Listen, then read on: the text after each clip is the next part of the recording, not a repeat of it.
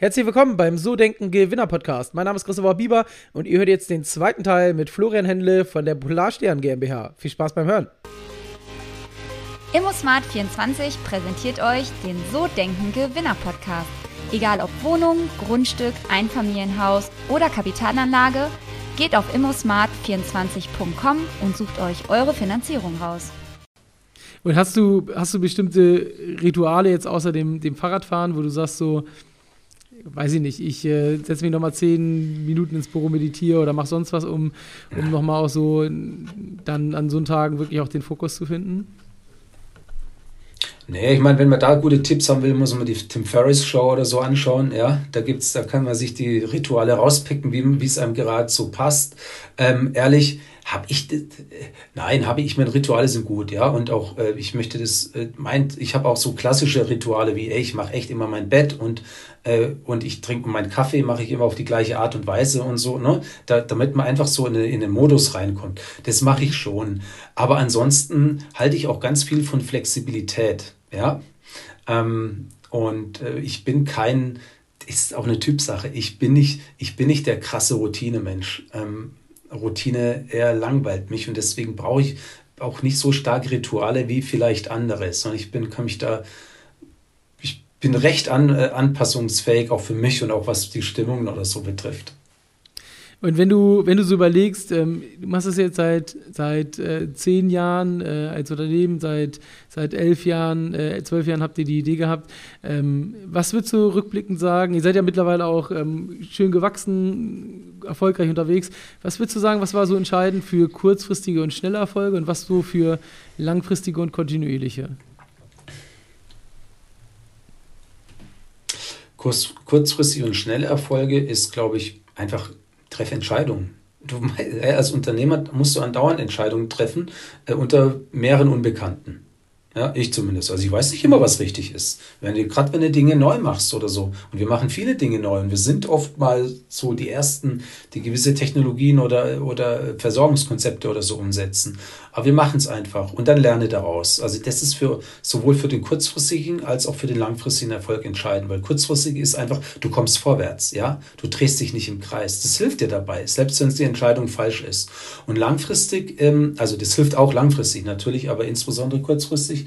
Und langfristig, was bei uns wirklich ähm, natürlich sehr stark verankert ist, ist, ähm, kenne deine Werte, ja, hab deine, hab deinen roten Faden, hab eine Linie und bleib der treu. Also bei uns beispielsweise war so dieses Thema, das ist nicht der Wert, aber so, das ist ein ganz konkretes Beispiel. Ähm, anfangs haben wir auch Investoren gesucht und da haben wir auch Angebote und auch attraktive Angebote von Venture Capital ähm, Fonds oder so auf dem Tisch gehabt. Und bei uns ist ja das, dass wir mit jedem Kunden ähm, 20 Euro unsere Marge nehmen und damit eben äh, Mikrobiogasanlagen, also pro Jahr ist es, pro Kunde pro Jahr, ähm, und Mikrobiogasanlagen in Kambodscha bauen. Mhm. 20 Euro Marge bei einem Energieversorger bei einer Gesamtmarge von 60 Euro oder so ist relativ viel. Ne? Ähm, und da haben zum Beispiel, so, so eine Anekdote, in, äh, so ein Investor gesagt, oder so ein Interess sehr interessierter, wo ein Keyterm auf dem Tisch lag, hey, finden wir alles super, was ihr macht und das, das, äh, das belasten wir auch so. Mhm. Hey, aber mach mal da nicht 10 Euro draus, ja?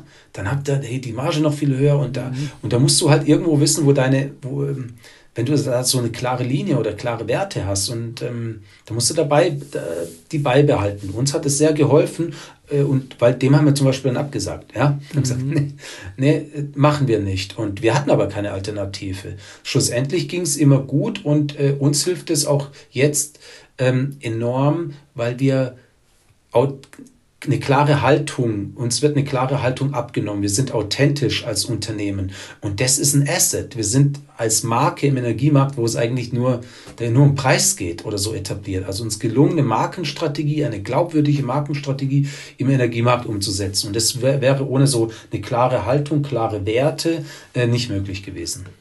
Und wie, wie, wie macht ihr das? Ihr kommt hier an neue Kunden. Kann man sich das so vorstellen, dass man euch bei Check24 findet im Vergleich? Aber ich sag mal so, dadurch, dass ihr ja Ökostromanbieter seid, seid ihr auch auf jeden Fall nicht immer wahrscheinlich die günstigsten. Also wie, wie überzeugt man Kunden trotzdem bei euch Kunde zu werden, wenn, wenn die jetzt nicht gezielt danach suchen? So, ihr müsst ja auch an Kunden kommen. Sind das so diese klassischen Vertriebswege, die man so kennt, zum Beispiel, wenn man jetzt selber auf, auf Stromsuche geht? Nee, eben nicht, weil da geht es dann um den Preis. Wenn du so auf dem Portal bist, was ist denn das Ranking? Es ist ein Preisranking und wenn es kein Preisranking ist, ist es wer am meisten gezahlt hat und noch irgendwie ein Gimmick anbietet. Ähm, hat aber mit dem eigentlichen Produkt und der Qualität oder so gar nicht so viel zu tun. Deswegen, nee, da tummeln wir uns auch nicht und auch die ganzen, diese Struktis, ja, also Strukturvertriebe, die auch sehr erfolgreich sind ähm, im Energiemarkt, also Haustürgeschäfte und so, mhm. ähm, das machen wir auch nicht. Ähm, unser erfolgreichster Kanal oder erstmal ja, Markenstrategie hätte ich gesagt, unser erfolgreichster Kanal sind Weiterempfehlungen. Also zufriedene Kunden. Wir haben eine sehr, sehr hohe Weiterempfehlungsquote. Und was gibt es denn Besseres als eine Empfehlung von einem Freund oder einer Freundin, äh, den du auch äh, glaubst? Wenn die sagen, hey, pass mal auf, ich habe deinen Energieversorger, die sind echt cool, die musst du dir mal anschauen. Ja? Und ähm, na klar sind wir spitz positioniert, aber die Leute, die dann, also unsere Kernzielgruppe, die gehen auf die Website, schauen sie an und sagen, hey cool, das, ist, das wirkt ja wirklich nicht so wie bei meinem Stadtwerk oder mhm. wie eine Versicherung oder so. Das ist irgendwie fresher oder anders und ja, und den, den es taugt, den taugt es halt dann auch wirklich. Und ansonsten Kooperationen mit, mit anderen Organisationen, äh, Unternehmen etc. Das natürlich funktioniert auch ganz gut. Und wenn du ähm, jetzt mal bei dir die letzten zehn Jahre zurückdenkst, was war so als Unternehmer gesehen so die, die ähm, beste Entscheidung, die du getroffen hast, seitdem du selbstständig bist? Und was war die schlechteste und vor allen Dingen, was hast du daraus gelernt aus der Geschichte? Diese, das so, ich würde es jetzt gern so richtig absolut beantworten und sagen, hey, genau das darfst du, das war gut und das war, war super schlecht. Ähm, ich glaube, was, ich habe ein paar gute Entscheidungen getroffen und es waren vor allem die Entscheidungen, ähm, Entscheidungen rückgängig zu machen. Also wir hatten beispielsweise mal ein Produkt eingeführt, mhm. ähm, wo wir dachten, hey, wird der absolute Burner und haben dann gemerkt, hey, ja, eigentlich konzeptionell absolut, aber es gibt so ein paar tricky Points, wo wir von anderen abhängig sind, wo aber das Kundenerlebnis dann nicht so ist, wie wir uns das vorstellen. Und es hat dann dazu geführt, dass Kunden unzufrieden waren äh, mit unserer Leistung. Und wir konnten gar nicht wirklich was dafür, weil es hing dann an externen Partnern beispielsweise. Und es äh, drohte die Gefahr, dass, dass sie wirklich auf die Marke, sprich auf unser Kernasset äh, zurück, äh, zurückfällt. Und das haben wir dann, und das war damals für uns ein Riesending, quasi von heute auf morgen eingestampft und gesagt, nee, machen wir nicht mehr, gibt's nicht mehr. Und da diesen da hatten wir schon investiert und da hat man noch nicht so viel Kohle und so. Ne? Und dann dieses, diese Entscheidung zu treffen, die war schwer, aber es war echt absolut, absolut richtig. Also auch mal wirklich was abzuschneiden, ja, diesen Mut zu haben. Hey, ich habe hier einen Fehler. Und es war absolut meine Entscheidung. Absolut einfach Fehler, paar Sachen nicht berücksichtigt. Es war sehr, also ich finde im Endeffekt eine schlechte zu einer mhm. guten Entscheidung gemacht, ja. Ähm, und dann hatten wir was, wenn man sagt, es war eine schlechte Entscheidung, war vielleicht ein, eben da auch überhaupt in diesen Markt einzutreten. Ja, also wo du in einen Markt einzutreten, deine Marke herzugeben äh, und aber eigentlich den Service am Kunden äh, anderen zu überlassen. Das war für uns ein total strategischer Fehler. Und, und die, die beste sozusagen, gab es so eine, wo du sagst, danach ging der Hockeystick los oder so die beste, wo du auch sagst, das war prägend für, für äh, dich und äh, dein Unternehmen? Mai, für uns war es prägend. Ja, ich habe ja mal eine ziemlich gute, eine risky Entscheidung getroffen. Ähm, wir hatten ganz am Anfang einen strategischen Investor auch bei uns ähm, im Unternehmen. Ähm, und mit dem lief das nicht wirklich gut. Und er wollte dann es wollte das Unternehmen ganz übernehmen, aber äh, konnte das nicht und hatte sich da auch, auch, geirrt. Fakt ist, der hat uns, der hat er nicht gezahlt und wir waren wirklich so mit dem Meer über, über dem Abgrund. Und, ähm, und dann sind wir all in gegangen, haben gesagt, hey, pass mal auf, wenn wir innerhalb eines Zeitraums, und der war relativ kurz, waren ein paar Monate, einen alternativen Investor finden, dann bekommen, kaufen wir dir deine Anteile ab zu, zu dem, was du investiert hast. Wenn dem nicht so ist, bekommst du unsere Anteile zu nominal. Mhm. Ja. Also sind wir, weil wir haben gemerkt, es geht halt einfach überhaupt nicht mehr weiter. Wir haben uns nur, nur blockiert und sind da quasi all in gegangen. Und ähm, wir haben eine Investorin gefunden in der Zeit und hatten damit dann wieder uns das Unternehmen vollständig bei uns und ähm, waren wieder frei. Und das war also für uns war das ein absoluter, absoluter Wendepunkt. Und also eine richtige Entscheidung, mhm. all in zu gehen. Und Gab es denn daraus auch resultierend oder war das auch entscheidend? Gab es so ein, so ein, ihr seid ja zehn Jahre am Markt, gab es auch so ein, so ein Tipping Point, so wo du sagst, so, da gab es so diesen Hockeystick, da gab es äh, richtiges Wachstum, weil vielleicht in der Presse oder äh, irgendwo so dieses Thema Ökostrom thematisiert wurde? Oder gab es sowas bei euch oder seid ihr einfach kontinuierlich über die letzten zehn Jahre gewachsen? Wir sind kein Hockeystick-Case. Der Energiemarkt ist erstmal lame. Ne? Also wenn jeder hat doch einen Energieversorger, da ist kein Need, das ist keine App, das ist nichts, das ist nichts, ist in der Regel auch nicht fancy, wirklich. Also deswegen äh, die Antwort, wir sind kontinuierlich gewachsen. Wir haben von Anfang an ziemlich coole Medien-Coverage äh, gehabt. Ja, wir waren in allen Süddeutschen, in allen Zeitungen und Magazinen oder sonst irgendwas drin. Sind es auch immer, immer wieder. Ähm, aber es gibt keine Hockeystick. Es gibt bei uns keinen, das ist ein ganz, ist ein, dafür kann man sagen, solide. Ja, aber es gibt keinen Hockeystick. Und wenn du jetzt mal so nachdenkst, ihr habt euch ja sehr stark positioniert in diesem Bereich Ökostrom. Was meinst du, wie entscheidend war das jetzt auch für den Erfolg? Also theoretisch könntet ihr ja auch noch andere Themen mit reinnehmen, aber es ist ja schon sehr, sehr spitz, wie du gerade gesagt hast, von der Positionierung. Ja, genau, aber das ist nicht unbedingt das Ökostrom, weil es gibt ja auch andere, die ausschließlich Ökostrom machen, sondern dieses, das Spitze ist ja vor allem, dass wir wirklich nur Erneuerbare machen, also auch beim, auf der Gasseite, da sind wir tatsächlich noch der Einzige, der wirklich auch nur 100% Ökogas anbietet. Ähm, und die Art eben der Unternehmensführung als Social Business oder als gemeinwohlzertifiziertes Unternehmen ist sicher ein absolutes Alleinstellungsmerkmal. Ähm, deswegen, und ich glaube, und das sorgt dafür, dass wir auch so, und das tatsächlich in Kombination mit, also sorgt dafür, dass wir so spitz positioniert sind, um den Satz zu beenden. Mhm. Ähm, aber wir sind halt keine, weißt du, wir sind eigentlich, glaube ich, eine ganz gesunde Mischung zwischen Techies, weil das sind wir, ja, und ähm, trotzdem eben ja auch nachhaltigen ja, Idealisten. Aber wir sind keine diese Birkenstockträger, aber auch nicht nur die äh, Dampfplauderer, sondern diese, glaube diese Mischung nachhaltig und trotzdem irgendwie äh, so techy, das ist schon äh, und mit einer progressiven äh, ja, Kommunikation, echt sehr direkt einfach, ohne viel Bullshit. Das ist, das ist unser, das ist unique. Ja, und das äh, sorgt für unsere spitze, spitze, klare, greifbare Positionierung und auch für den Erfolg. Und wie ist es vom, vom Wachstum her? Du hast ja gesagt, 100% äh, erneuerbarer, äh, erneuerbares Gas. Da sind ja wahrscheinlich die Kapazitäten auch gar nicht so stark da, um zu wachsen. Wie kann ich mir das vorstellen? Ihr habt jetzt, keine Ahnung, irgendwie, also ich kenne mich jetzt mit den Zahlen im Gas- und Strombereich nicht so wahnsinnig gut aus, aber ich stelle es mir so vor, ihr habt halt eine bestimmte Menge Gas, die ihr verkaufen könnt. Und ähm, wie sieht es denn aus, wenn da so die Grenze erreicht wird? Also wie, wie ist denn da Wachstum möglich? Weil man kann ja auch nicht so schnell dann neue ja, Fabriken bauen sozusagen, wo dann die, die Sachen hergestellt werden, oder? Nee, natürlich, Bob baust du die nicht von heute auf morgen, aber schon so, wenn du jetzt für äh, der Markt reagiert ja auch, merkt ja auch, hey, da ist kontinuierlich Nachfrage da und dann werden auch neue Anlagen gebaut. Und es gibt auch noch Biogaskapazitäten und auch die noch nicht ausgeschöpft sind, die gebaut werden können. Und es hört nicht jetzt, wir machen jetzt aktuell mit Biogas, ja, aber es hört dort nicht auf. Wir produzieren beispielsweise auch grünen Wasserstoff im Quartier als erstes Unternehmen in Deutschland.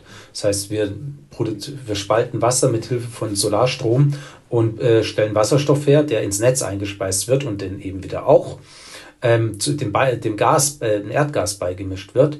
Und ähm, auch solche Modelle, die werden auf jeden Fall auch viel, viel stärker sein in Zukunft. Und das heißt, wir sind da jetzt nicht nur auf das Biogas festgefahren beispielsweise. Und das Thema Wasserstoff, also es hört sich ja so an, als wenn ihr quasi dann wirklich so der neue Grundversorger 2.0 werdet, nur mit halt erneuerbaren Energien.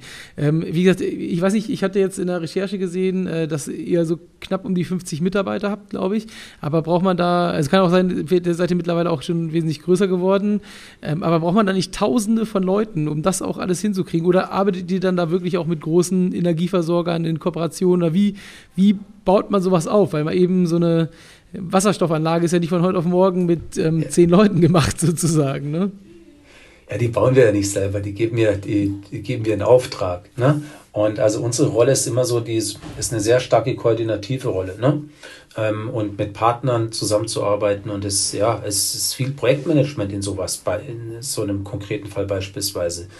Ähm, und wir betreiben es auch in, in einem Joint Venture, zum Beispiel hier mit den Stadtwerken Esslingen. Wir sind zwar Mehrheitsgesellschafter, aber wir arbeiten da dann auch wiederum mit Partnern zusammen. Und das ist auch unser Ansatz. Also nicht alles selber zu machen. Wir wissen auch nicht alles, sondern wir holen dort, wir haben viel Know-how, insbesondere was so die Integration von unterschiedlichen Erzeugungsanlagen und dann die Verteilung und so betrifft. Das, da sind wir ziemlich gut aber ich kann jetzt keinen Wasserstoff, äh, kein Elektrolyseur bauen, natürlich nicht, ja. Ähm, und ich bin auch jetzt kein, äh, kein Netzbetreiber, jetzt wie in dem Fall. Und dann arbeiten wir gerne mit Partnern zusammen, die das eben das Know-how, das wir nicht haben oder vielleicht auch die Zugänge, die wir nicht haben oder so, die das mitbringen. Das heißt, wir machen nicht alles selber und nur so kannst du es auch mit so einem Team schaffen. Ich, wir sind, glaube ich, wir haben auch für das, was wir machen, relativ wenig Leute, aber dafür richtig gute Leute. Und ich bin fest von überzeugt, dass äh, ein guter, drei normale, ich rede jetzt nicht von schlechten äh, oder eine gute Mitarbeiterin, ähm, drei normale Mitarbeiter, ja, also mindestens genauso viel äh, leistet.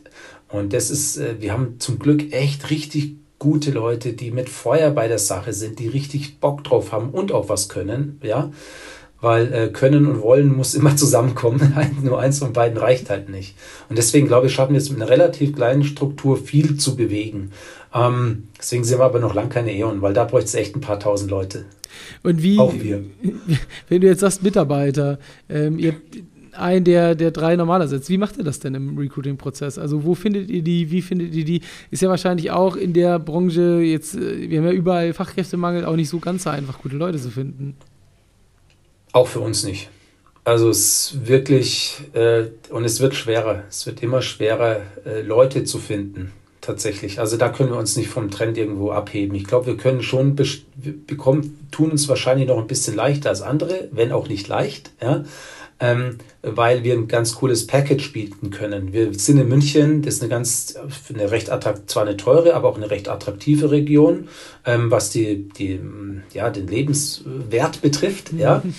Ähm, also wenn, so, sofern man die Berge und die Seen mag, okay, äh, und mit den Bayern einigermaßen kann. Aber es ist eigentlich eine recht lebenswerte Gegend hier. Ähm, wir äh, haben ein sehr schönes Umfeld hier im, im Office. Äh, Gehalts ist, ist gut, ja, und ähm, sind super flexibel als Unternehmen, was so die ganzen auch, äh, ja, aber es hat mittlerweile jeder Arbeitszeitmodelle und so Zeug betrifft. Ähm, aber ich glaube, am wichtigsten ist aber der Sinn, ja. Also hier kommst du halt nicht nur hin und machst einen Job, damit du irgendwie deine Miete bezahlen kannst, sondern du kannst an einem Thema arbeiten, das dir, ja, für das du brennst, ja, für das dein Herz schlägt. Mhm. Und das so diesen Sinn in der Arbeit zu haben ähm, und zu sehen, ich glaube, das ist ziemlich stark. Aber ist das denn ausschlaggebend, weil ihr müsst ja erstmal, bekommt ihr denn, also macht ihr besondere Recruiting-Prozesse, schreibt ihr ganz normal nur Stellenanzeigen aus, wie kommt ihr an die guten Leute ran? Also was ist quasi, ähm, ich weiß, bei, bei Landpack jetzt im letzten Interview war es halt auch so ähnlich, weil die natürlich auch nachhaltige Verpackungen machen, dass dort Leut, Leute arbeiten wollen, die sich für das Thema interessieren und dann die auch relativ viel Initiativbewerbungen bekommen. Wie ist, wie ist das so bei euch im Ökostrombereich? Ist das mhm. so ein Impact auf die normalen, ich sag mal, Mitarbeiter, Bewerber, dass die sich gezielt bei Unternehmen mit nachhaltigem Hintergrund bewerben oder macht ihr da auch gezielte Marketingkampagnen, Stellenausschreibungen? Wie, wie geht ihr das an, um auch wirklich die richtig guten zu finden? Also wir müssen alle Register ziehen. Also wir machen alles von klassisch, von klassischen Ausschreibungen auf ähm, Stellenportalen, da halt dann eher Good Jobs als Stepstone oder sowas, ja. Aber klassische Ausschreibungen auf, ähm, auf Stellenportalen äh, Active Search, ja, was jetzt sei es äh, über LinkedIn oder sei es über andere Kanäle auf jeden Fall. Ähm, was wir noch nicht machen, ist mit Headhuntern zu arbeiten. Das muss man zum Glück noch nicht. Nicht, mhm. also die machen, bringen sicher gute Leute, aber es ist natürlich sehr teuer, ne? Vom Prozess her. Ähm, und aber ansonsten auch die sozialen Kanäle, die wir sowieso bespielen. Und ähm, wir sind halt auch viel an Universitäten. Wir halten Vorlesungen, Vorträge etc. Also so dieses, so bauen auch, was heißt bauen? Wir, sind, wir sind da halt präsent und das schon seit Jahren. Und das, ne? und das sorgt natürlich auch für einen äh, äh kontinuierlichen Flow. Das war der zweite Teil. Ich hoffe, dir hat es gefallen und freue mich, wenn du nächste Woche zum Teil Nummer 3 wieder mit dabei bist. Bis dann. Ciao, ciao.